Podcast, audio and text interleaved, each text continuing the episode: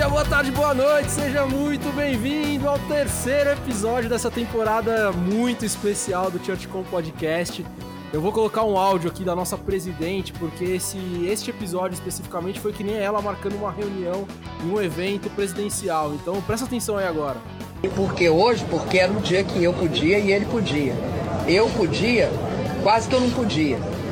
Tá? Porque eu, vim, eu vinha pra cá. Lucas Bezalel, nosso amigo Dorminhoco, tá que nem a presidente Dilma marcando os eventos Meu aí. Deus do céu. É, não é? Fala aí, Wallace, fala aí. Ele tá igual um bebê, cara. Ele marcou agora 10 minutos antes da gravação e sumiu. Deve ter dormido. Disse, ah, beleza, eu posso. Daqui a 10 minutos eu posso. Dormiu. Demorou 20 minutos pra entrar. Sabe que é isso, cara? Deus, O cara. cara tá grávida, ele já tá, já tá dormindo antes, sabe? Porque daqui a Ah, pouco não vai conseguir aí. dormir mais. Daqui a 10 minutinhos ele já quer descansar antes do bebê nascer, né? Bom dia, boa tarde, boa noite pra você, Lucas Bezalel, nosso alvo do bullying. Como você tá, meu, meu bem? Bom, bom dia, boa tarde ou boa noite, galera. Vocês estão escutando meus grandes amigos aqui, Rodrigo Mota, Wallace. É, eu vou deixar que o Espírito Santo me defenda algum dia. Bom dia, boa Muito tarde, boa bom. noite, Wallace. Já aproveita, fala o seu bom dia aí, cara, e fala um pouco do Inova, né? A gente tá fazendo essa temporada muito por conta do evento. O Lucas falou no último episódio, agora é sua vez de convidar, convocar, é, colocar na parede todas as pessoas que estão perto ali de Palmas pra falar com a gente. Cara, eu tô recebendo bastante mensagens, inclusive, do pessoal de Palmas, algumas cidades vizinhas ali. O pessoal começa a ver e estão bem animados também, inclusive. Church Nova eu acredito que vai ser muito bom, vai ser um tempo legal ter essas três mentes pensantes aí juntos. E obviamente ali todos os irmãos é, que já estão empolgados, se preparando para isso, né? Então você que tá ouvindo aí, que tá próximo de Palmas, é, próximo para mim é até umas 10 horas. Então se você tá até umas 10 horas de Se tá nos Palmas, Estados Unidos, tá perto, tá bem perto, pega o avião, dá tempo, cara, já faz sua inscrição. Tem o site lá, né? churchinova.com. É isso, Lucas? Isso, churchnova.com barra Barra palmas. Palmas. Então faz sua inscrição, vai ser, vai ser demais esse dia aí. Vai ser incrível, 19 de fevereiro. Isso. Boa, gente, boa. É, uma das missões do, do Inova é capacitar as igrejas, a gente formar as pessoas, né? Trazer um pouco de conteúdo para que a gente inspire as pessoas. Acho que esse é o. Na verdade, os três ministérios estão baseados nessa, nessa ideia. É isso. A gente se juntar ali e esse convite que vocês me fizeram me deixa muito honrado, porque eu sou o provocador oficial da turma. E aí, em algum momento, a gente vai conversar, eu vou ficar cutucando esses caras e vocês vão aprender com eles, não comigo, como eu faço aqui no podcast. Eu deixo esses caras, todo mundo que vem aqui falar, porque eu também aprendo no final das contas. E lá no Inova vai ser ao vivo isso, então vai ser muito gostoso. Então, pra gente continuar nessa ideia de capacitar as pessoas, eu queria que vocês dessem cada um uma dica de um livro que transformou a jornada de vocês com comunicação e aí depois a gente entra no tema que vai ser será que a rede social ajuda as igrejas a crescerem? Então, Lucas, começa aí, você que tem essa biblioteca que é tipo Disney, assim, né, cara? Você entra aí na biblioteca, a gente fica vendo no vídeo a biblioteca do Lucas e fica. A boca vai aguando, aí você começa a ter que dar uma engolida, assim, porque fica babando na quantidade de livro que esse cara tem, a quantidade de referência a quantidade de leitura que ele faz por segundo, não é nem por mês, é por segundo. Então fala aí, cara, o que, que, o que, que você recomenda pra galera? Obrigado pela bondade e generosidade aí. É, eu sou bem aficionado mesmo com livros. É, eu vou indicar um totalmente diferente. É, o livro O Novo Poder: Como Disseminar Ideias, Engajar Pessoas e Estar Sempre a um Passo à Frente em um Mundo Hiperconectado, do Henry Timms e Jerry Heymans, O Novo Poder. É interessante porque esse livro ele vai abordar como as coisas acontecem pelas comunidades e como a criação das comunidades é, no mundo digital fez com que fomentassem marcas, fez com que fomentassem novos conceitos, fez, fez com que até impactassem governos em cidades, transformasse países. Então esse livro é bem interessante porque ele fala que é, aonde está a autoridade agora? Quem tem a autoridade para impactar as coisas agora? E o livro vai trazer sobre isso. Então ele vai abordar desde o financiamento coletivo de um jogo até, até é, eleições né, de um país é, e o, o ambiente político, que é uma coisa que a gente vai viver esse ano no nosso país, que é uma coisa bem polarizada e bem crítica. Então eu gosto desse livro por conta disso. Vai fazer você que é pastor ou você que é líder de comunicação, até é, social media na igreja, é, identificar como a nossa comunidade eclesiástica, né, ou nós cristãos, é, se a gente fomentasse uma comunidade muito bem relevante, poderíamos realmente ter muito mais poder e voz do que a gente tem hoje. E voz no lugar certo. Apóstolo Wallace, ele falou que ia dar livros da Bíblia. Agora eu quero ver o que você vai indicar aí, cara. Eu tô, eu tô entre Gênesis e Mateus aqui, cara, como indicação. mas, mas te falar que é, é, a minha mente, ela, ela realmente, para livros assim, eu fico bem travado na memória. É engraçado. Eu consigo lembrar o conteúdo dos livros, mas não tanto o nome. Mas ainda assim, tem um livro que eu acho bem legal. É, estou trabalhando nele. Estou estudando, né? Não é um livro de comunicação e nem inovação, mas é Abraçando Amanhã. E Lucas, engraçado que esse livro, depois vou até mandar para você ler aí. Ele tem um Manda. capítulo específico que fala sobre criatividade, arte e profecia. Cara, eu acho incrível. Uma conexão entre profecia e arte no sentido de criar coisas, sabe? Uhum. Os profetas e também os artistas conseguem criar coisas é, com base no que é o futuro. Então, eu acho o livro bem legal, Abraçando Amanhã, do Martin Scott. E tem um outro livro também que eu estou lendo, que é Chamados para Criar. Eu não me lembro do autor agora, mas essa perspectiva também de criação. Não tem a ver especificamente com comunicação, mas é, é o Jordan Reynor. É um livro bem legal também. Vale a pena ser lido pelos criativos de plantão aí. Então eu nunca dou muita opinião aqui, às vezes só um outro insert no podcast, mas eu vou indicar um livro que às vezes é polêmico pra gente evangélico, mas é um livro essencial para quem quer entender como fazer a igreja e a marca ser relevante no contexto de, midiático que a gente vive. O livro chama Catolicismo Midiático, da Brenda Carranza. A editora chama Ideia, é, Ideias e Letras. E ele é o livro que conta, é uma, é uma tese de, pós, de TCC de pós-graduação, onde a jornalista relata e conta como o Vaticano construiu a imagem do Padre Marcelo. E como ela foi é, essencial para que a igreja renovasse a imagem dela, a igreja católica renovasse a imagem dela junto com essa nova geração de, de jovens, né, que já tem, sei lá, 20 anos, 20 e poucos anos que o Padre Marcelo está aí. É, e principalmente quando a gente compara o catolicismo carismático com os evangélicos. Então foi, uma, uhum. foi, um, foi um processo onde a igreja católica estava prevendo que a igreja evangélica ia crescer por conta dessa linha alinhamento com a mídia, contextualização, música e etc. E como eles construíram a imagem do Padre Marcelo, identificaram um padre que tinha muito, muita voz, muita chance uhum. de fazer é, uma boa interlocução com, com a audiência e construiu essa imagem intencionalmente. E olha o que o Padre Marcelo fez aí, né? A igreja dele até hoje tem, cada culto tem 10 mil pessoas quase Sim. ali na, na, Zona Sul de São Paulo. Então é um livro muito legal. Se você tá com preconceito quanto a ser católico, eu já te, já te falo agora, quebre esse preconceito, porque tem muito ensinamento. E aí eu já trouxe aqui a Igreja Colo de Deus, a Igreja Católica, que faz, faz um trabalho incrível, missional. Então a gente precisa começar a aprender também com o que está fora do nosso muro e esse livro é, confesso que quando eu fui fazer a minha pós, da, a tese da pós é, em missões urbanas, ele foi quase que o, a linha condutor do, do, meu, do meu texto. Então vale a pena dar uma olhada. Top. É... Ô, ô, Rodrigo. Fala aí. A gente tem também livros bons aí do Lucas, escreveu também, Elisa Mancio, né, que fala sobre rede social. E você tem os dois também, meus aí né? também, né, cara? Você, tem os dois exatamente. meus aí que são legaisinhos também.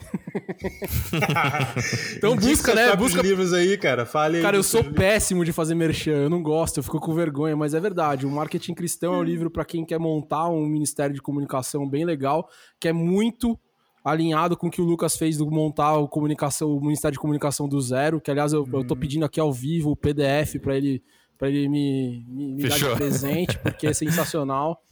Então esses dois livros são muito legais para você que está montando o ministério, principalmente pastor, uhum. dar uma olhada como funciona essa encrenca.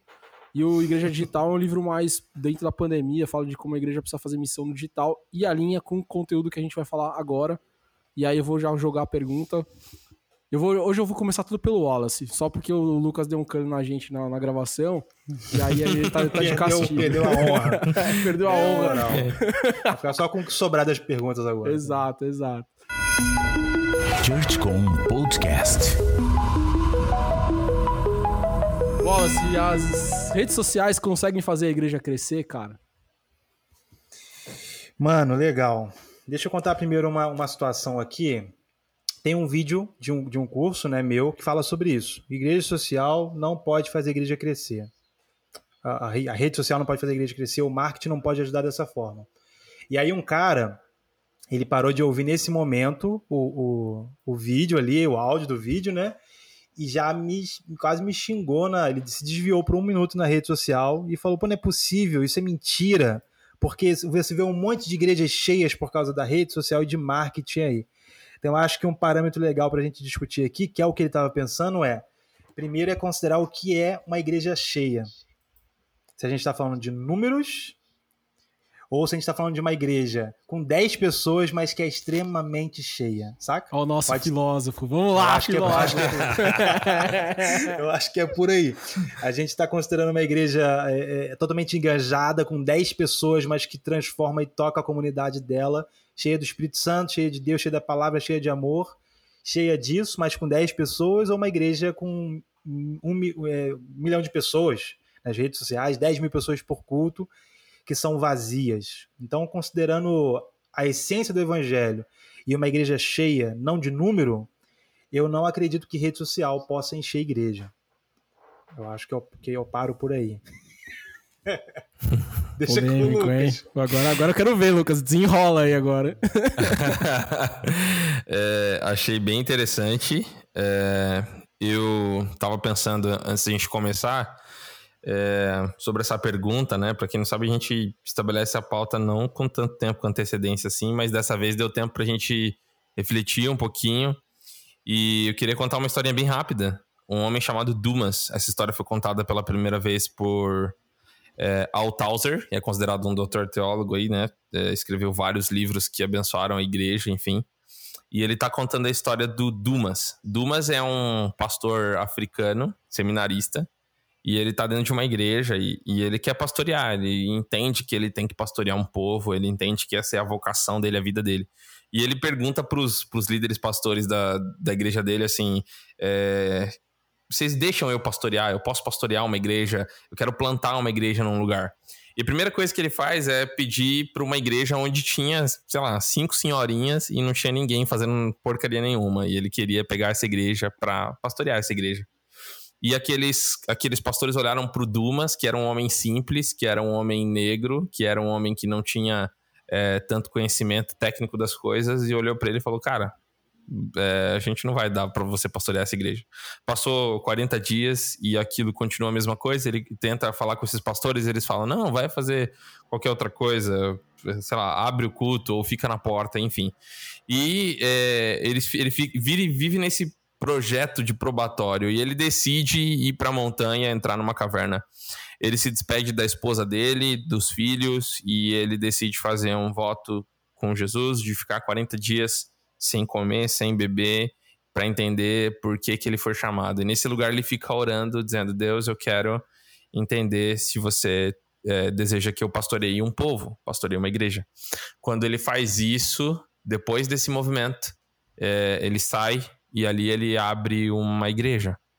Ao sair daquele lugar e abrir uma igreja, hoje é uma das maiores igrejas da África como um todo. São mais de 120 mil pessoas membros dessa igreja e o trabalho missional que ele faz na África é brutal, gigantesco. O nome dele é Dumas e ele marcou um dos, um dos primeiros avivamentos mais históricos assim do, da África. Tudo por causa de um cara que, que aconteceu isso. É, se a gente olha para o crescimento dele, né? É uma coisa é, absurda, assim, é gigantesco o que aconteceu. Mas se a gente olha como aconteceu, aconteceu por causa de oração. Aconteceu porque o cara decidiu é, amar as pessoas e decidiu orar e, e, ter um seu relacionamento com Deus de maneira íntima e profunda. E aí eu concordo com Alice 300% de o que, que é uma igreja que cresce. Ou o que, Deus, que é uma é igreja grande. Hoje, hoje Deus está comigo. É louco, hein, mano? Os três hoje concordaram na mesma primeira pergunta, Glória cara. a Deus, na primeira. Recebo! É, então, eu acho que é, essa é, é, a verdadeira pergunta que a gente deve fazer. É, e aí eu vou citar só mais um exemplo e encerrar minha fala aqui nesse primeiro momento de um movimento que aconteceu na Índia. Então, há um livro chamado Movimento de Plantação de Igrejas, do é, David Garrison, e ele estudou como o movimento de plantação de todas as épocas e, e lugares do mundo aconteceu. E esse movimento é, aconteceu com os Bujpuri, que é um tipo de. Eu não sei se a pronúncia se fala assim, mas eu vou falar meio portuguesado mesmo. Bujpuri na Índia. Esse movimento precisava alcançar 120 mil aldeias. Eles pensaram, para a gente formar 120 mil aldeias com todas as pessoas que estão lá, a gente precisa de 8.200 igrejas por ano. Cara, como que você abre 8.200 igrejas por ano, cara? Agora, em 20 anos, eles abriram todas as 8.200 igrejas por ano com centro de treinamento de liderança, formando 40, 40 líderes por mês, plantadores de igreja, maduros na fé, crescendo. E hoje, essas, é, essa etnia da Índia, Bujipuri, tem mais de um milhão de cristãos. E aí eu penso assim, cara, eles não fizeram isso com nenhuma rede social. Eles não fizeram isso com nenhum ambiente comunicativo, não fizeram isso nem com recurso tecnológico avançado de som, de parede preta, de Kit Hilson, de estilo e tal, de luzes, de pirofagia. Eles fizeram isso com treinamento avançado de líderes maduros para plantar igreja. O objetivo era vamos plantar igreja doidado nesse lugar e pregar o evangelho. Então eu percebo que a gente está preso na estética, que é a minha, a minha vertente que eu sempre falo, né? Sempre critico isso, e preso é, nessa questão numerológica, sendo que a gente desconhece até como as pessoas plantaram igrejas ao redor do mundo. Então eu concordo com o Wallace e encerro a minha fala aqui. Os princípios de oração e princípios de vida com Deus de treinamento deveriam ser muito mais enfatizados do que rede social, por exemplo. Então eu vou fazer. Nem vou falar, né? Porque eu concordo com vocês, já falei ali antes. Eu, eu, eu, achei que eu ia dar a polêmica do negócio, falando que eu não concordava e não achava que a rede social cresce, porque ela não cresce de fato. E vocês colocaram as, as três coisas, talvez, que eu acho que são relevantes e eu acho que aí é o ponto que a gente deveria mesmo discutir. A primeira é rede social sem ação da igreja prática é nada, né? É uma escolha quase que inútil sobre comunicação de igreja, porque de fato você poderia gastar muito mais abraçando as pessoas na recepção, é, criando material para divulgar no bairro do que fazendo rede social. Então essa é a primeira coisa e está na fala do Wallace. As outras duas coisas que eu vejo é oração, que eu acho que é uma coisa que a gente na comunicação negligencia muito isso, né? A gente acha que a gente resolve pra caramba as coisas, e esquece que tem uma coisinha que chama Espírito Santo e que a gente precisa acionar ele, ouvir a vontade e, e criar a partir do direcionamento, né? Então, oração faz parte do processo de criação da comunicação e a gente muitas vezes, e eu já vi isso na prática, e eu já cometi esse erro muitas vezes, não tenho vergonha nenhuma de falar, porque na correria a gente perde essa, né, essa a prática mesmo, né, de fazer isso, começar um trabalho orando. O Lucas fala sobre isso muitas vezes, já ouvi ele falando desde que a gente se cruzou aqui na internet. O Lucas sempre uhum. fala sobre isso, né? De começar orando, começar um projeto orando e tal. E às vezes eu fico constrangido. Muitas vezes eu, quando ele fala, eu ouço assim e falo, cara, é verdade, a gente só esqueceu do, do básico aqui, que era começar entregando o tempo para Deus. E talvez a gente devesse fazer isso, inclusive aqui no podcast, o tempo inteiro. E a gente esquece, tá aí um bom exemplo sobre isso. E o terceiro ponto que eu acho que vocês falaram e que eu queria que a gente depois aprofundasse aqui era a questão do ensino, do discipulado. Né? A igreja da Índia cresce porque eles resolveram que Igreja é um mais um. Na hora que você capacita um, ele vai lá, acha outro e vira igreja. Não interessa o tamanho, né? Uhum, e aí é o famoso uhum. multiplicação de célula, né? Que nem, que nem biologia. Né? A célula chama por conta da, da, do princípio biológico. Né? Na hora que uma célula se multiplica, vira dois, vira igreja. E aí vai, vai crescendo isso. As igrejas se transformaram em célula porque é mais fácil de pastorear. É mais lógico para pastorear e é mais, mais lógico para multiplicar. E lá na frente cumpre o que Jesus nos, nos falou para fazer, que é multiplicar. Simples assim, né? E aí anuncia, evangeliza, discipula, e aí o próximo começa de novo e você vai para outro lugar e o cara tá no seu lugar lá fazendo o mesmo trabalho. Então eu queria que a gente falasse agora assim, cara, vou, talvez começar pelo segundo, depois a gente vai pro terceiro e depois volta no primeiro da igreja missional. Mas que vocês dois falassem um pouco sobre como a oração impacta na criação e como isso nos dá insights e direcionamentos para fazer um projeto. Então vamos começar por aqui. Estamos procurando pessoas que entenderam que a comunicação é uma atividade missionária e estão dispostas a desenvolver seus dons nessa área. College by Church Com um curso totalmente online e on demand com Rodrigo Mota, fundador da ChurchCom, para capacitar pastores, líderes ministeriais e voluntários em comunicação missional. Mais de 5 horas de aulas, materiais de apoio e todos os e-books da ChurchCom incluídos nesse material. Acesse agora churchcom.com.br barra colete e não fique de fora desse movimento. Tá legal. Cara, eu acho que já comecei eu mesmo porque já é regra de hoje, tá, Lucas? Vai ser sempre eu primeiro. Uh, cara, eu fiz uma postagem uma vez, o design de igreja, o Instagram, tem pelo menos dois anos, vai fazer dois anos agora em março, eu acho, né? E já é a maior comunidade de comunicação cristã já do é, Brasil. Já é. Hum. O cara 40, é bom, né? vocês entenderam que o cara é bom. 40 no Instagram, 36 no Facebook e um monte de grupo de WhatsApp. Mas o que, a que gente acontece? Tá pedindo a bênção pra ele aqui. É. é. o que, que acontece? Bem no início, cara, eu fiz uma postagem falando o designer deve orar. Cara, até hoje, assim, bem no início mesmo, sei lá, mil e poucos seguidores. Até hoje o resultado, né, com base nas taxas, obviamente, ali, nas porcentagens, foi o melhor que a gente teve, cara, considerando, né, os seguidores da época, do momento. Mas por conta dessa conexão de, cara, eu sou designer, e, e a pergunta que nunca foi feita, o designer deve orar? por que cargas d'água eu oraria o designer, velho? Sacou? Então acho que esse livro, inclusive, que eu tô lendo, né, Abraçando Amanhã, é, tem, tem essa ideia de conexão de arte. É, é, óbvio que designer não é um artista, mas essa ideia de, de, de produção de alguma coisa, sabe? De botar a mão para fazer alguma coisa, e não só fazer enquanto designer, comunicador, mas, mas tudo que se pode fazer, tudo que se pode produzir. O que a gente entende é o seguinte: Deus é o ser que de si mesmo pode produzir coisas. A gente não existe, a gente subsiste em Deus. Então, se existe vida, essa vida vem de Deus e parte de Deus. A oração, ela não é outra coisa senão você conectar, se conectar, né, com, com a oração nesse ambiente, né? Se conectar com aquilo que Deus está fazendo. Porque imagina como seria impossível o Rodrigo produzir algo que Deus não produziu. Isso é, isso é impossível, não tem como existir. Vai ser só uma, uma, uma forma de você gastar energia e pouca energia que te resta produzir algo que Deus não produziu, algo que Deus não fez. E aí nessa linha aí tem um negócio que eu acho que é legal, né? Eu sempre falo isso também, que a gente é a, gente é a imagem e semelhança do Deus criativo, né? E a oração acho que capacita um pouco a gente a entender um pouco mais sobre quem é esse cara, que no, no primeiro, primeiro texto da Bíblia fala que ele cria. É né? Ele faz, ele resolve os problemas a partir da criação e vai dando vai dando oportunidade pra gente participar da missão dele, né? Até quando ele chega em Adão, fala, cara, tá tudo aí, agora trabalha, bicho né? Que é. participa disso aqui.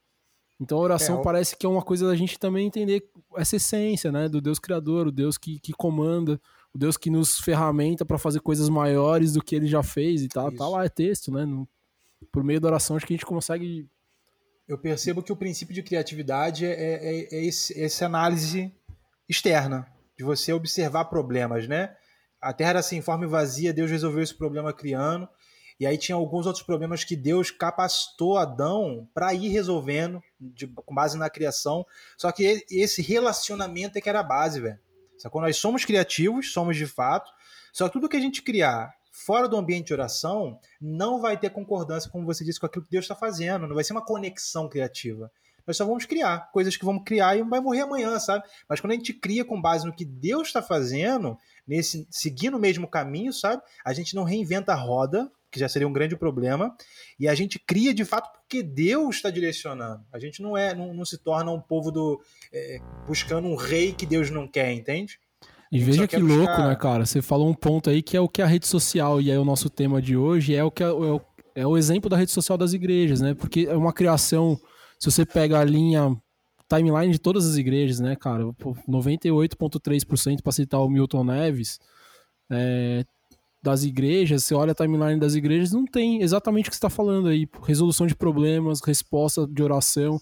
Tem agenda de evento, tem apontamento para o ego do pastor, apontamento para os egos, da, inclusive da própria igreja em si, né? E pouca resposta, pouca concordância com o que Deus está fazendo e que precisa fazer no mundo e que a gente precisa não atrapalhar, né? Segundo a Nauzira, ela tem essa oração, né? Ela fala, putz, Deus, me ajuda a não atrapalhar o que você tem para fazer Já no mundo, seria uma cara. grande coisa, é, né? É, é, a melhor coisa, porque Caraca, ele não precisa ajudar. Ele, ele é ajudar é o, é o, simples, não atrapalhar que é o problema, velho.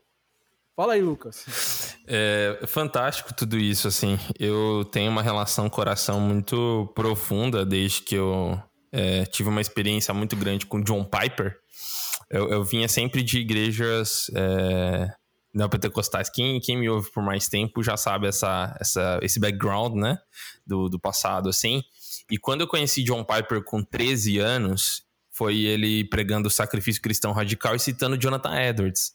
E eu sou daqueles fominhas de plantão, cara. Se eu escuto um nome, vocês podem falar um nome aqui. Vocês falaram alguns nomes, né, hoje. Rodrigo de Mota. livro e tal. É. cara, eu fico desesperado. É, inclusive, a primeira vez que eu escutei Rodrigo Mota foi assim, cara. Eu fui ver site, fui ver tudo dele, cara. Stalkeei rede social até o primeiro post que ele fez, assim. Tava tudo funcionando quando você achou? Tava, tava. E é, nessa fome, assim, uma das coisas que mais é, me impactou da vida de Jonathan Edwards era. O cara fez um trabalho de botânica quando ele tinha 12, 8 anos. É, ele foi reconhecido como deão da Universidade de Princeton é, depois de, de 16 para 14 anos. E hoje há um museu nos Estados Unidos né, que é um museu que pessoas que não são cristãs vão reverenciar a inteligência do cara na Universidade de Yale, tamanha inteligência de Jonathan Edwards. Aí você vai estudar o, qual que era a vida de oração do cara. Ele simplesmente tinha uma casa que ele comprou no meio da floresta e ele passava 14 horas em oração. Passava 10 horas, 8 horas orando. E era alguém que não era alguém místico no sentido de o cara é um eremita, né? Você encontra ele só na montanha e é lá que ele, ele junta favo de mel e grilo e entrega o ali. Não, é, Jonathan Edwards é o cara que ele vai orar nesse lugar e é o cara que sai de lá para ensinar na faculdade. O cara que ora nesse lugar, mas sai para instruir pessoas que não faziam parte da comunidade. Então a gente conhece ele, né? A maioria conhece ele só pelo sermão do Pecadores na Mão de um Deus Irado, que foi o grande, né, a grande fama de Jonathan Edwards. Mas a história dele corre as faculdades de uma maneira gigantesca. Inclusive, várias faculdades dos Estados Unidos nasceram por causa de avivalistas e reformadores. Dito isso, esses caras tinham vida de oração e prática. E aí eu vou citar Zizendorf, né? Com Zizendorf, ele falava uma, uma coisa: a gente não vai trabalhar, a gente não, não vai trabalhar enquanto a gente não tiver orado. E a gente só vai orar se a gente for colocar em prática a nossa vida de trabalho. Então era duas coisas, orar e trabalhar, orar e trabalhar. Cara, se a gente fizesse só isso na igreja também, orasse de verdade e colocasse em prática o que a gente ora, né? É, e aí eu coloca, colocaria isso em xeque aqui. A fé sem obras é morta, assim como a nossa oração, que não cai numa prática, também ela atribui corresponsabilidade a alguém. Então, Exemplo, eu conheço uma igreja que as pessoas oram bastante, mas praticam um pouco. Talvez você conhece igrejas assim. As pessoas oram muito, mas também atribui toda a responsabilidade para Deus. Aí quando tem que tomar atitude para fazer o negócio acontecer, é emergente, tem que fazer. Aí pega e fala: "Não, mas vamos orar mais um pouco". Pera, mas a gente já orou, agora tem que praticar. Então acho que é esse equilíbrio entre a oração e a ação. Eu acho que a gente vê dois extremos, um grupo que pratica muito e não ora, e aí olha para trás e o Espírito Santo já não tá junto, né? Tipo Sansão, assim. Você acha que tá forte, mas já não tá mais. Você tá sozinho uhum. fazendo as coisas. E o outro grupo que só ora e espera, mas se torna letárgico, né? É um braço dormente, igual quando a gente senta em cima da perna e aí quando vai levantar, você se, se tromba ali, você não consegue. Porque você tá sempre dando a responsabilidade só para Deus. Então acho que é essa junção da oração e da ação. A gente vai orar, e a gente vai agir. A gente vai orar e vai agir. E se a gente fizesse isso com o grupo de comunicação todo dia, né, cara? Tipo, acordar de manhã e orar, assim. Eu, eu, eu implantei isso num grupo. Eu gostaria de dar um exemplo aqui de uma igreja que faz muito bem isso, que é o pessoal da Zion, né? O pessoal da Zion, é, o Nick Moretti, galera do Duramis, enfim, a comunicação deles, você sempre vê, cara. Os caras estão gravando stories lá, orando, chorando na presença de Jesus. 8 horas da manhã, cara. Enquanto a gente tem agência house dentro de igreja definindo briefing já, brigando e tal. E é aquilo que vocês falaram. Eu acho que a oração já vai matar todas aquelas características do nosso eu pecaminoso. Para quando for discutir briefing, a gente sabe que é tudo sobre Jesus, não é nada sobre nós, não é nada sobre a nossa opinião. E vai ser tudo muito mais fácil, muito mais leve, né? Para dar o link na, na próxima, no próximo ponto, tem uma frase do Billy Graham que é engraçada, assim, e junto ao que vocês estão falando aí, já dá o ponto pro discipulado. Ser cristão é mais do que apenas uma conversão instantânea, é um processo diário pelo qual eu me torno mais parecido com Cristo. E isso depende de oração. E depende de discipulado, de ensino. E são as duas partes que as igrejas estão deixando de lado. E não, não só as pessoas, né? Quando a gente fica falando do líder de comunicação tal, que não faz isso, mas as igrejas uhum. também estão deixando de lado para poder fazer talvez uma coisa mais palatável, né? Uma coisa mais uhum. simples, mais rápida. E aí vira essa coisinha rede social aí que a gente tá vendo. E na comunicação isso é um erro frenético, porque vira um monte de conteúdo, um monte de produção, um monte de coisa que não dá resultado nenhum. Vira uma frustração ambulante, porque você fica buscando número, que é o que o Wallace falou. Pô, tá cheio de igreja aí que é benchmark, né? Benchmark Church, Church. Tá cheio. A Zion é uma delas. lotado de seguidor. A Red passa por isso, cheio de seguidor. Né? Uhum. Aí você vê a igreja, a capacidade da igreja é para duas mil pessoas. Tem lá duas mil pessoas, cinco mil pessoas de influência na cidade. É isso que dá conta. As 60 mil pessoas que estão lá estão só vendo se o design tá bom. Ah, deixa eu ver se o PSD tá igual ao do Wallace aqui para eu poder copiar tal. Não tá, não consegue uhum. gerar tanta influência assim, não consegue cuidar das pessoas. E aí a gente entra nesse segundo tema. Como a rede social é um gatilho para que as igrejas continuem falando com as pessoas depois do domingo. Né? Hoje eu ouvi o Thiago Matos, eu estava lá sentado na rede ouvindo a mensagem, ele falou, cara, uma coisa que, que eu falo sempre aqui, o domingo não é mais sagrado. Segunda a sexta é sagrado, domingo a domingo é sagrado, segunda a segunda é sagrado. Todos os dias são, são oportunidades para a gente continuar nessa jornada de ser mais parecido com Cristo, anunciar o evangelho, onde a gente pisar, a gente anuncia que o reino chegou. Então, como as igrejas conseguem fazer jornadas de comunicação por meio das redes sociais, onde a gente estende o domingo? Você está no ChurchCom Podcast. O Wallace acho, primeiro, como sempre. Como sempre, o Wallace primeiro. Se você não está entendendo, volta no início. do, é, se você, do se você arrastou, você volta lá porque tem um bullying, é, tem um não bullying. Pula não, não pula não, Deus está dentro, dentro ah, vigia, cara, né? Vigia, uma... vigia, vigia, vigia, varão. eu tenho uma perspectiva, cara, sobre o culto de domingo, eu acho bem legal, assim. Eu, acho, eu percebo que o culto de domingo, a gente falou disso um pouquinho no, no último podcast também, de uma problemática. Se você não ouviu, corre lá também para ouvir depois. É, e aí eu acho que o culto de domingo ele serve muito bem, cara, como um manual para segunda-feira. A gente vai para o culto. Eu não tenho mais essa linguagem. Ah, eu estou indo para o culto para entregar a Deus uma adoração, sabe? Para orar. Cara, não, eu não acho que seja isso. Eu acho que o domingo não resolve. Resolve, de fato, é de domingo a domingo, todos os dias né, da semana, os sete dias. Mas eu percebo que o ajuntamento de domingo ele pode funcionar e funciona muito bem para a gente se unir e receber uma diretriz, diretriz de Deus, sabe? Um alinhamento. Cara, vão e façam isso, sabe? Funcione dessa forma. Isso considerando os irmãos maduros, né? Os irmãos que já estão ali na comunhão fazem parte disso. Então eu acho que também, cara, as redes sociais, elas precisam funcionar dessa forma, elas podem funcionar dessa forma. Mas eu acho que, que uma coisa que a gente precisa analisar aqui é que a rede social ela toca muito mais gente que não é do que quem já é. Se a gente for considerar aqui, cara, talvez 10%, você falou da, da, da Zion, né? Um exemplo aqui, qualquer outra igreja. Cara, o cara tem 2 mil lugares na igreja dele. Tem 1.500 membros, porque tem sempre 500 visitantes, mas tem 60 mil seguidores na rede social. Então eu nem sei se a rede social ela pode ser o conteúdo pro membro. 100%. Então, chegamos no ponto que eu queria, e aí o Lucas pode emendar. Por que, que a gente fala de agenda na rede social, pelo amor de Jesus Cristo, cara? É, é, é aí. Esse é, é o ponto, essa é a chave. É a questão. Essa é uma a coisa, chave. Só uma coisa pra gente emendar aqui pro Lucas emendar. Olha só, que loucura. Uh, eu acho que o nosso problema está muito dentro disso. A gente vive na igreja algo que eu considero que não seja real, pelo menos para a igreja que está vivendo, que é, a, sei lá, a atividade que a igreja faz que não tem base em oração. A gente falou disso agora. Então, do nada, a igreja decide fazer alguma coisa que ela não orou, não sabe se Deus quer que faça, não sabe se é para aquela igreja, para aquele local, para aquelas pessoas e faz. Isso não é vida. Se Porque o tá jardim copiando, do vizinho é mais legal, né? Irmão, é, não é vida, não é legal, não faz sentido isso.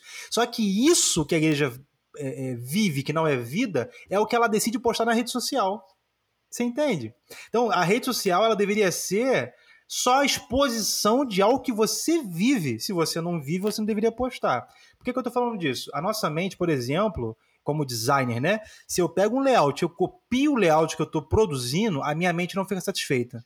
Porque ela não processa todo o caminho de criação. Então ela chega no final, que ela copiou o Rodrigo Mota, um layout do Rodrigo monstruoso, e aí minha mente fala o seguinte, cara, não tá bom. Por que, que não tá bom? A briga é interna porque você não conhece o processo, você não sabe o processo, não sabe porquê, como a sua mente chegou nesse processo, o seu processo criativo não tem clareza, então você vai ter sempre, estar inseguro e insatisfeito com o que você criou.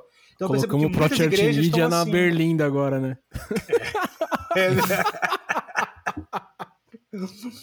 Vou continuar comendo meu bolinho aqui, tomando meu café. É. Vai, Lucas, emenda, que agora, agora quando a gente começa a deixar no problema é você que tem que resolver. é, é porque a gente faz igreja para igrejado, né? O pastor tá procurando crente, parece. A gente tá procurando. A é mais, é mais rápida, né? Para resolver. Senta aqui na cadeira, faz parte, trabalha, o treinamento já tá mais. Sim, alinhado, né? o cara sim, já conhece. Não precisa transformar a vida do cara. E outra, aí você não vive aqueles choques, né? Poxa, eu tenho pessoas aqui na igreja que é, tem práticas que a gente não tem, aqueles choques é, de poxa, ele faz isso, a gente não faz, e por que, que ele tá aqui nessa comunidade, né? Por exemplo, eu, eu já me perguntei várias vezes de igrejas que eu entro que, cara, se, se entrar cinco prostitutas e sentar aqui com vários caras aqui fumando e tal, cara, todo várias pessoas vão levantar e vão embora. Eu já vi isso acontecer na igreja. Aí, ó. Eu já vi. Mendigo entrar e os. os como chama? Sim, morador de rua. Fugiu a palavra, os diáconos tirarem. Tirarem. Tirarem. Tirarem. Porque a gente criou clube, né? São, são clubes ali que a, a, é até clube de assinatura, né? Assinatura é o dízimo. É. e você. Garante que... seu velório, né? Garante a presença do pastor no seu velório. É, e, e o, o, novo purgatório é ficar de. Uh, o novo purgatório que a igreja criou é a frase ficar de fora do que Deus está fazendo. Mas será que Deus está fazendo? Uhum. Como que é o FOMO, né? Você falou no último. Aliás, assista lá o último que o Lucas explicou o que, que é o FOMO. É, o FOMO é o Fear of Missing Out, né? É o medo de estar perdendo alguma coisa. Aí o pastor cria uma conferência de avivamento, ele produz uma pirofagia e um monte de coisa lá para dizer que é, essa é o, é o movimento, e aí é, todo mundo foi. todo mundo foi tocado, todo fiz mundo foi transformado. Fiz o símbolo do Hadouken, vai, vou ter que falar, né? Sim, por isso que a gente tá rindo aqui, a gente tá vendo um ao outro. E, e, e nessa, nessa ânsia por, por, por ser engajado, por participar de um avivamento, por estar parte de alguma coisa, a gente participa desse clube e se fecha. Enquanto, na verdade, a nossa vida é que a igreja deveria ser um QG de guerra. Você só é treinado nesse lugar e você vai para fora ser, ser crente. É lá fora que você vai acender a luz. Agora, a gente. As igrejas parecem, na verdade, lojas de luminária, né? Um monte de lâmpada junta inútil. Quando, na verdade, as lâmpadas deveriam estar em lugares escuros os escombros da terra que a gente não atinge. A gente não quer. Eu, eu vou falar da dá experiência trabalho, né? pessoal. Né? É, porque dá trabalho. Minha experiência pessoal é: a gente é, resolveu fazer um tratamento de choque na nossa igreja local. Eu sou líder de missões e o pastor olhou para mim e falou assim: Lucas, você precisa implantar uma cultura missionária. Eu quero investir em missões e tal. Falei, beleza, pastor. Primeira coisa que as pessoas precisam entender que existe povos não alcançados. Aí a gente começou a falar de povos não alcançados. Na recepção, a gente começou a colocar pessoas comendo é, a gente fez meio que uma trilha missionária na, nas boas-vindas da igreja, eu vou falar de rede social. E nessas boas-vindas as pessoas comiam comidas típicas estranhas pra gente, né? Comia barata, comia espetinho de coisa estranha e tal. E, e ficou ali um monte de gente é, vestido de roupas diferentes. É, e a gente colocou várias placas falando sobre essa trilha missionária, falando sobre as características daquele país. A gente também fez isso nas redes sociais, contando essa história. E, claro, daí a gente estava falando para igrejado. Agora, qual foi o impacto? Que quando a gente fez isso nas redes sociais, o irmão da nossa igreja falou assim: Mas por que, que vocês estão falando da Índia, do Afeganistão, da Coreia do Norte, se tem pessoas é, aqui no Brasil para ser alcançado o vizinho, né? Que é a teologia do vizinho. Aí eu peguei e falei: ah, então tá bom. Então a gente vai fazer um trabalho falando sobre os povos não alcançados no Brasil, que ele não conhece. Aí a gente falou dos quilombolas, a gente falou dos surdos E daí o mesmo irmão comentou, falou assim: Nossa, eu não sabia que existiam povos não alcançados no nosso Brasil. Eu achei que o nosso Brasil era crente. Que é a visão que todo mundo tem. Então, assim, é, eu acho que a rede social ela deve ser educativa, transformacional, e ela precisa contar histórias cativantes. E a gente precisa deixar de ficar fazendo essa questão de agenda, deixar de é, produzir pequenos lançamentos, que o, o, nosso 6 em 7 cristão é esse avivamento que a gente falou. É incrível, e... aliás, né? É. Já, que tem de igreja milionária já, né? Sim, sim. exatamente, exatamente. Dá certo. E, e, voltar e voltar ao princípio bíblico de transformar pessoas. Voltar o, o princípio bíblico de é, pregar Jesus e falar para as pessoas. Agora, o meu ponto-chave na rede social é nós não estamos dispostos a sermos vulneráveis. Agora, quem que se conecta com os outros? Por que, que aquele, aquele cara é, novo do, do, do, do BBB, esqueci o nome dele, Vitinho, sei lá, é um dos caras que explodiu rede social nos últimos dias, no, no, no, na última edição do BBB. Por que, que ele cresceu? Porque ele é vulnerável que é, as pessoas se conectam com quem é vulnerável, com quem também é transparente com seus próprios problemas. A gente não quer ser vulnerável na igreja porque a gente quer mostrar que a gente é santo, que a gente pode transformar os outros. Agora, se o pastor abre a rede social dele para contar as dificuldades dele e com isso gerar conhecimento com as pessoas, nossa, o impacto que a gente teria na nossa, na igreja local e na transformação seria gigantesco. Você está no ChurchCom Podcast. Então, aí acho, acho, que a gente chega no terceiro ponto e vocês fizeram a jornada que eu, que eu gostei, assim, porque chega no ponto da missão. E a gente falou que, de fato, a rede social só faz sentido se ela for para fora, né? Parar de falar com, com, com o crente de dentro. Inventa o WhatsApp, compra aplicativo, é. tá, cheio de, tá cheio de alternativa que não seja rede social. E aí, cara, eu acho que chega nesse ponto do Lucas, assim, o que, que a gente precisa construir de fato de conteúdo para que a igreja seja missional, né? Então, acho que o Lucas colocou aí um ponto, é a vulnerabilidade por meio de testemunhos, né? Talvez seja um pouco nesse caminho.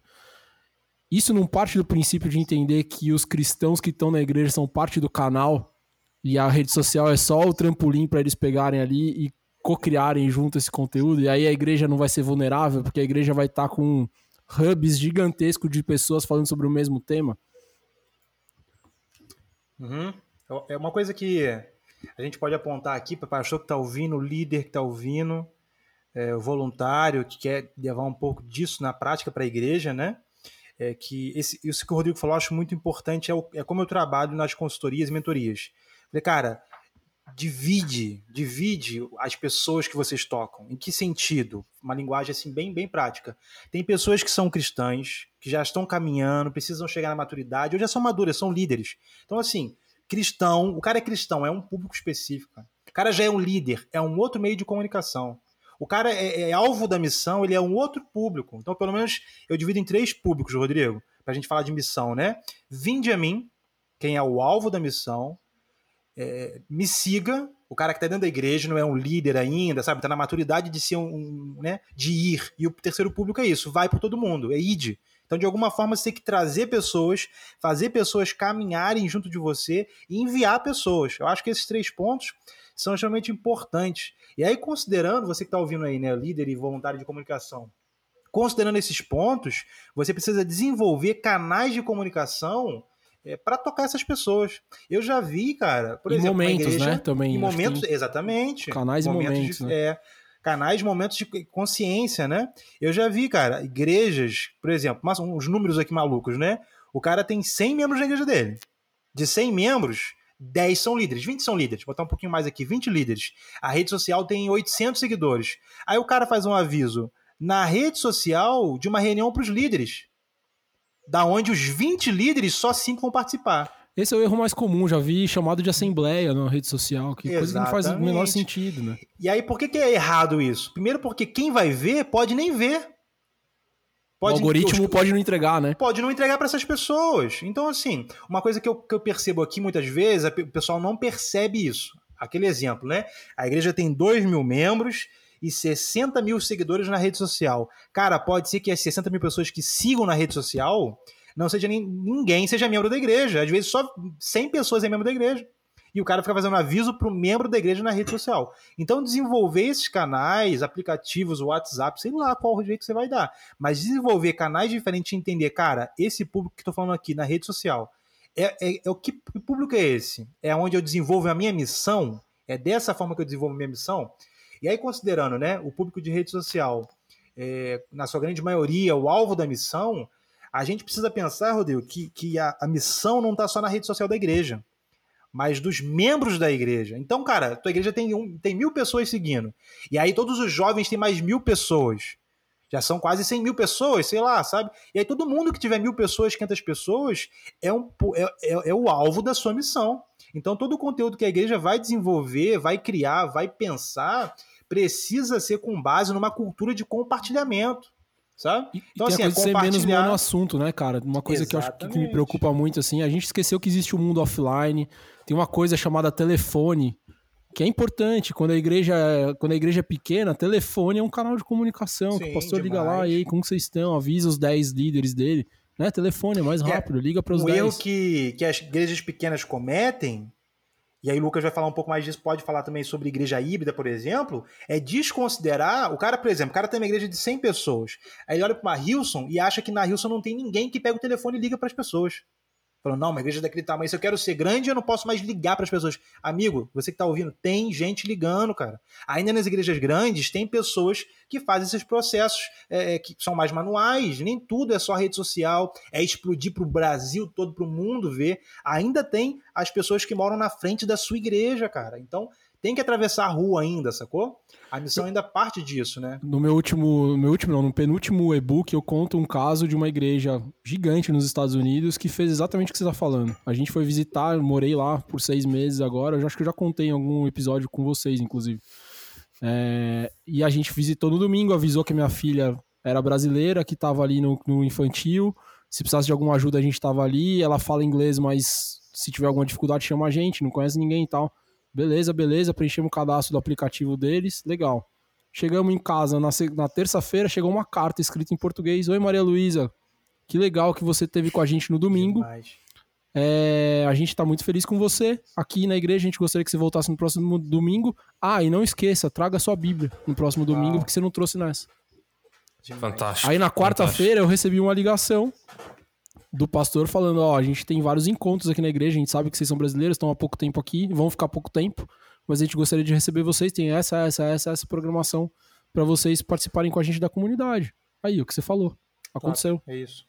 A gente não pode abrir mão desses outros processos, né? De tocar é, as pessoas. Cara. E aí o lance relacional, né? O foco é. de olhar as pessoas, né? Que é o que a gente falou, de discipular, de conhecer, de participar, de, de tocar as pessoas para que elas de fato se engajem na igreja. O rede social não faz engajamento. Você está no ChurchCom Podcast. Eu acho que a gente tem quatro públicos é, que é abordado no livro Novo Poder. Vou trocar só um dos nomes aqui, dentro da nossa realidade a gente está falando. E a gente poderia é, distribuir o conteúdo nesses quatro públicos. Você tem os animadores de torcida, que eles vão é, curtir, comentar com emoji, é, celebrar aquilo ali. É, mas eles estão baseados no valor dessa nova comunidade, o engajamento pelo engajamento. Então são animadores de torcida, é, fazem parte desse público. Você sabe que eles estão lá. Podem ser membros ou não membros, mas eles estão lá. Você tem líderes de público, e na sua cidade você tem líderes de público, e na sua igreja você tem. Sabe que você tem um, um determinado membro ali que é um cara que coordena toda a rede de empreendedorismo da cidade, ou um cara que tem um networking interessante, são líderes de público. A voz deles é escutada também nas redes sociais. Eu direcionaria tipos de conteúdo diferentes aos líderes de público. Eu daria voz aos líderes de público para crescer as redes sociais deles a partir da multiplicação do evangelho, que é uma coisa que o Wallace falou. Fazer coisas para empoderar as pessoas, criar ferramentas para que elas falem a partir da plataforma delas né? E não que elas venham e, e fiquem aqui dentro. Então, partiria disso. E a gente tem os castelos. os castelos são aqueles que estão, é, que olham para tudo que está acontecendo na igreja e, e, se prendem à realidade do que já estão, já estão construindo agora ou, ou a gente viveu e fala: nossa, olha as estruturas do nosso castelo, nossa, como era 10 anos atrás. Há um sentimento de nostalgia até, né? nossa, mas a gente fazia igreja assim. Então, tudo que é inovador, tudo que é novo, tudo que é diferente, esse público grita forte e julga. Esse público do Castelo faz isso, ele olha para esse público final e tudo que ele, que ele vai desenvolver na igreja, ou tudo que ele vê a igreja fazendo nas redes sociais, ele pega isso para criticar. Então, é um público crítico, olhando para o passado e honrando só o passado, sem respeitar as coisas novas que a igreja está fazendo. Eu tomaria cuidado com esse público e entend, entenderia ele, filtraria ele na, na rede social. E a gente tem os caçadores, eles estão caçando tendência, caçando, caçando coisa nova caçando rede social nova para aplicar, caçando ferramenta. É aqueles fominhas que sempre vêm falando: Nossa, você viu o que aconteceu naquela rede social? Você viu o que aquela outra igreja fez? E eles querem que as coisas novas aconteçam. Dito nesse público de caçadores. Esse geralmente é o líder do Ministério de Jovens, né? É, os caçadores. o, o que, que eu faria? Você que Se tá você é líder esse... de jovem, né? Calma aí, só um pouquinho, só, só pra pedir uma desculpa, mas é verdade, né? Eu já operei duas igrejas gigantes aqui em São Paulo. e sempre é exatamente isso que o Lucas falou: não, a gente precisa entrar no Snapchat. Beleza, você vai cuidar? não, você da comunicação. Não, eu, eu não consigo cuidar. Você vai cuidar? Não, não, não, não, não. A gente precisa fazer. É. Aí faz e morre em uma semana. Exatamente. Então, escolher a guerra que a gente quer lutar é muito importante. É, se responsabilizar por ela. A, a PIB de Curitiba tem um, um, ideal muito grande enquanto as equipes, né? Se você der uma ideia lá dentro, você tem que se responsabilizar para que ela aconteça. Repita, repita, como diria Jovem Pan logo pela manhã. Repita. Se você der uma ideia em qualquer reunião ministerial, briefing, brainstorming, você se responsabiliza para que essa ideia aconteça. Então todo mundo tomava muito cuidado antes de falar qualquer ideia por causa disso. E porque a pessoa ia se responsabilizar, né? Eu vou falar besteira aqui e aí eu vou ter que fazer acontecer. Dito isso, eu quero ir para um termo prático. Você está escutando esse podcast falando, cara, tá muito legal é, essa reflexão, mas eu quero saber então como eu posso começar nas redes sociais da minha igreja ou em outro lugar. O que, que eu faço então para é, ir para o lado certo? Talvez é, você tenha uma estrutura, um sistema e uma burocracia tão grande que você não vai conseguir mudar a rede social da sua igreja e tirar a agenda para fazer as histórias que impactam as pessoas de primeira. Então eu sugeriria um caminho de um projeto de um, de um outro perfil. Nesse perfil, é, você tira qualquer coisa de igreja. E nesse perfil você está focado para os de fora. É nesse perfil que você vai é, usar toda essa plataforma para atingir os caçadores, para atingir os líderes de público, para dar ferramenta para as pessoas, para educar elas nas dores que elas têm e para criar conteúdo para os de fora. Dito isso, o case desse perfil você vai conseguir trazer resultado para um pastor. Uma coisa que eu aprendi dialogando com um pastor é você mostrar fruto e resultado e não é, mostrar né, só uma teoria. Eu acho legal pra caramba, mas eu tenho um, um cuidado só nessa sua recomendação, é, porque isso pode virar uma igreja. E geralmente né, você, você cria certeza. uma solução e depois você cria um problema que o pastor começa a ficar com ciúme, o ministério da esquina também não gosta porque deixou de dar atenção lá. Então é um cuidado, é uma solução, mas você uhum. que, que tá operando a comunicação não acha que essa solução sem uma costura política vai funcionar. Com né? certeza. Então é importante que todo mundo saiba, que todo mundo compre, que tenha outros ministérios participando e desenvolvendo conteúdos para aquele perfil novo e não necessariamente que você saia como um projeto da comunicação, porque senão você vai criar um problema. Eu Com acho certeza. que naturalmente o próprio Espírito Santo, dentro daquilo que eu entendo de ministérios, de dons, cara, o que o Lucas falou, eu percebo muito que, que Deus faz isso, empurra pessoas. É, a própria, aquilo que, a, que Curitiba faz, a PIB faz, cara, eu entendo que isso, que às vezes numa reunião entre nós três aqui, Deus vai colocar algo no meu coração, cara, que é para mim desenvolver, entende? Então, hum. assim, eu tenho uma ideia, Deus coloca essa ideia, me dá força e energia para produzir essa ideia, como o Rodrigo falou, tomando cuidado de não se tornar uma igreja nova, uma nova igreja, um novo ministério que é só meu, mas eu tenho que botar para fora e produzir isso, considerando que o próprio Espírito Santo está me levando para esse lugar, entende? É então, um lugar de mesa, de aconselhamento, de equipe, junto dos ministérios e líderes, construir isso que o Lucas falou, cara, tem um grande potencial. Sabe, focar nisso especificamente. Não, e uma coisa que eu acho legal, assim, na hora que você cria a ideia né, o conceito da ideia que o Lucas está falando, alinhado com a equipe pastoral, provavelmente vai acontecer que em algum momento essa ideia vai ser o perfil principal da igreja. E aí a coisa Sim. vai funcionar missionalmente como vai ela deveria resultado. ser, e a gente volta no, no contexto. A sua igreja vai crescer? Ah, vai crescer um a mais, dois a mais, três a mais, se você tocar as pessoas, se você conversar com as pessoas, se você entender as dores das pessoas e criar um nível de relacionamento, que é o que a rede social pede e só as igrejas não fazem.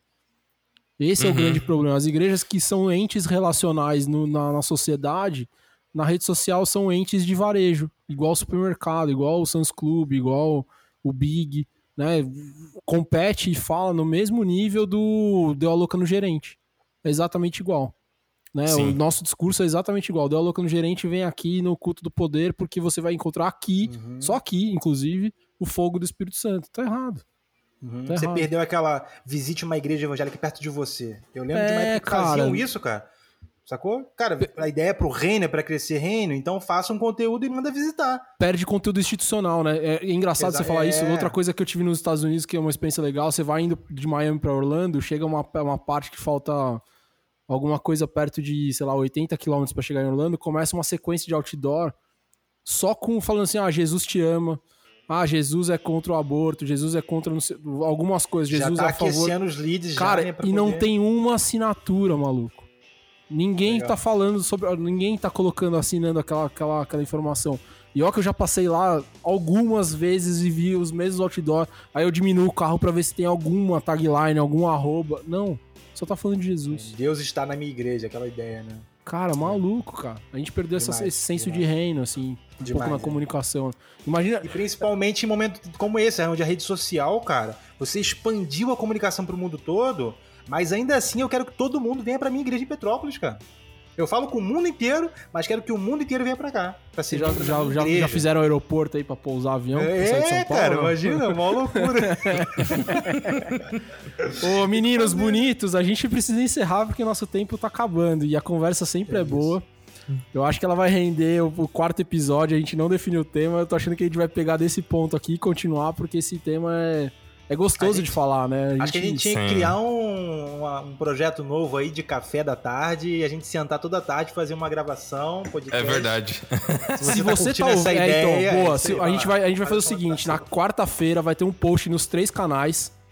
E se a gente. Nos três canais do Instagram. E você comenta lá se você quer o café da tarde com o Lucas Wallace and Rodrigo pra gente poder. Pra gente poder conversar e falar sobre comunicação. Meia hora de café, certo? Final da tarde. certo. E aí a gente põe esse post e você comenta, eu quero.